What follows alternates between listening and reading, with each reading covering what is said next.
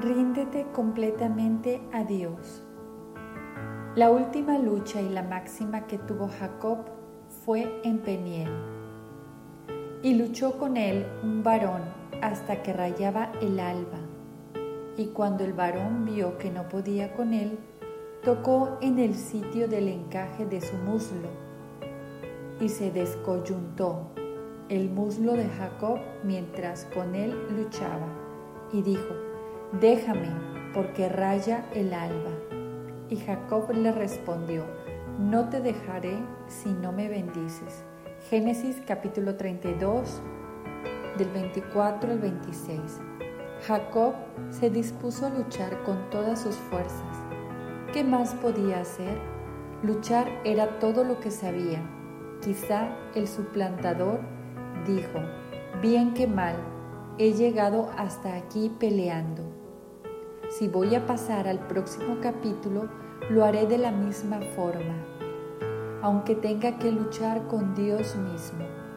Y eso era justamente lo que estaba haciendo. Frente a él estaba el último recurso, su única esperanza. De manera alguna, Jacob entendió que la bendición no podía conseguirla de mano de su hermano o de su padre. Debía venir de Dios mismo, pero la fuerza de la pelea no era el medio para el cambio.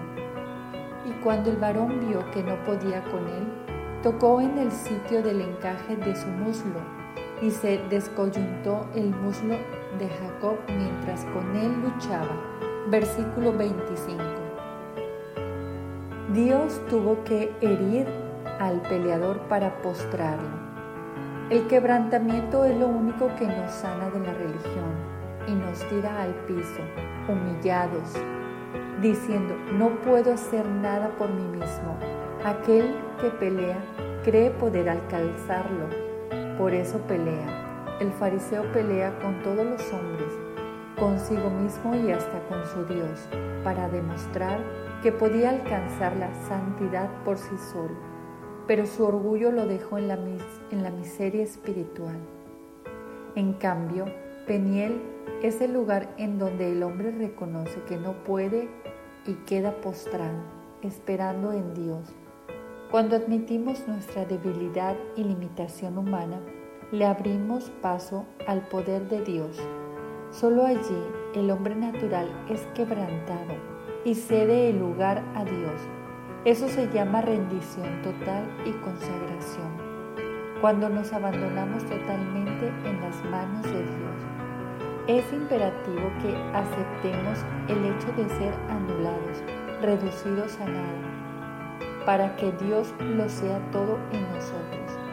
Vuelvo a citar a Arthur Burke, quien dice, Dios hace mucho con poco más con menos y todo con nada. Wes King, el cantautor norteamericano, describe este momento con una destreza maravillosa en su canto, Magnífica Derrota. ¿Cuál es el sentido de estar aquí? No he tenido una zarza ardiente o voces en mi oído en todos estos años.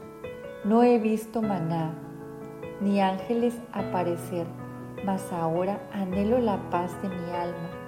He divagado de polo a polo y aquí estoy postrado, quebrado a tus pies, regocijándome ante esta magnífica derrota. He luchado toda la noche, las sombras esconden el rostro de aquel al que enfrento, amado enemigo, que demandas mi vida y todo lo que soy pero entonces me bendices y me la, devuelves otra vez.